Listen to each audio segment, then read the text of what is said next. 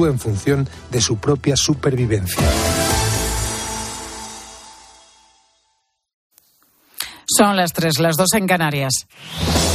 Con Pilar García Muñiz, la última hora en Mediodía Cope. Estar informado.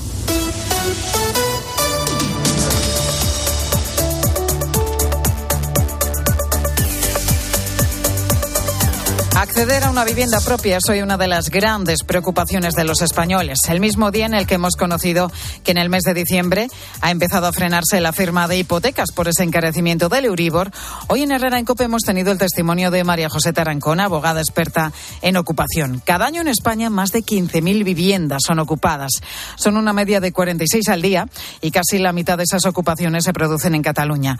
Un quebradero de cabeza para los propietarios que llegan a tardar a veces hasta cuatro años en resolver el problema y poder recuperar su vivienda. Esta letrada denunciaba la indefensión jurídica que tienen. Yo puedo entrar en mi casa em, rompiendo la cerradura, porque al fin y al cabo es mi casa. Yo no se lo aconsejaría si está ocupada. ¿Por qué no? Si es mi casa. Ya, ya. Hay una persona que está diciendo que es su morada. Lo primero que hacen es cuando para demostrar que viven allí, hay un manual, llamar al globo, eh, tener eh, pues sus cosas personales, ropa interior. Eh, yo no lo aconsejaría. Porque además, le digo en serio, ¿eh? o sea, le puede caer una denuncia al propietario. Es que no es la primera vez. ¿eh? Y vía penal, porque no tienen nada que perder. Así están las cosas.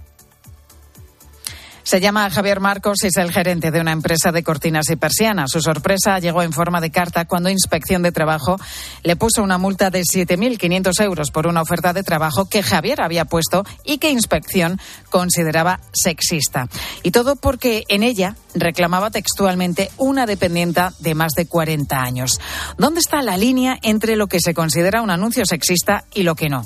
Bueno, pues a partir de las tres y media de la tarde abordaremos esta pregunta. Vamos a escuchar lo que dice Javier Marcos sobre esa multa que le pusieron. Me llegó una carta citándonos para una reunión en Treball, que es trabajo en Cataluña. Fue mi abogado directamente y nos dijeron que no había ninguna posibilidad y que la multa nos llegaría. O sea, no, aquí no ha habido ningún tipo de posibilidades de hacer nada. La presidenta del Congreso deberá buscar una fecha para el Pleno en el que Vox defenderá una moción de censura contra Pedro Sánchez. Finalmente, y tras semanas de rumores, Ramón Tamames, que comenzó su militancia política en el Partido Comunista, ha aceptado la propuesta de Santiago Abascal para ser el candidato a la presidencia. El portavoz de la formación, Iván Espinosa de los Monteros, defendía el paso adelante dado mientras que lo criticaba la ministra de Hacienda, María Jesús Montero.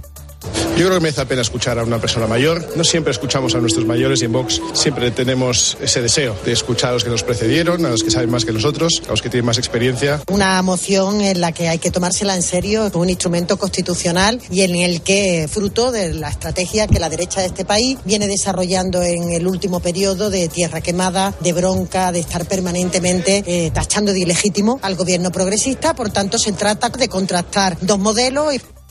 Nieve, pero sobre todo un desplome importante de las temperaturas es lo que ha llegado a la mitad norte de la península tras varios días de temperaturas agradables y de tiempo, bueno, que parecía más propio de la primavera. Pues al final, al final de este mes de febrero nos encontramos de nuevo con el invierno más duro. Según la predicción de la Agencia Estatal de Meteorología, este frío intenso se va a quedar con nosotros hasta bien entrada la próxima semana. En ciudades como Valladolid o también en Pamplona han caído este jueves los primeros copos. Nos vamos hasta la capital Navarra. Allí está Esther García. A primera hora de esta mañana han caído copos en Pamplona y en su comarca, pero tan solo se ha teñido de blanco los montes cercanos y además pronto se ha dado paso a la lluvia. En estos momentos se mantiene activo el aviso por nevadas por encima de los 500 metros, pero la situación es de total tranquilidad. La red principal está completamente abierta al tráfico y en red secundaria ocho vías precisan cadenas en los Pirineos. A lo largo de la jornada no se han registrado incidencias graves, aunque la Guardia Civil ha tenido que auxiliar al conductor de un camión que se ha quedado bloqueado en la subida al puerto de Velate. El gobierno de Navarra mantiene activo el dispositivo de 73 máquinas quitanieves, pero la EMET anuncia un descenso de las precipitaciones a partir de esta tarde. Deportes en Mediodía, Cope. Estar informado.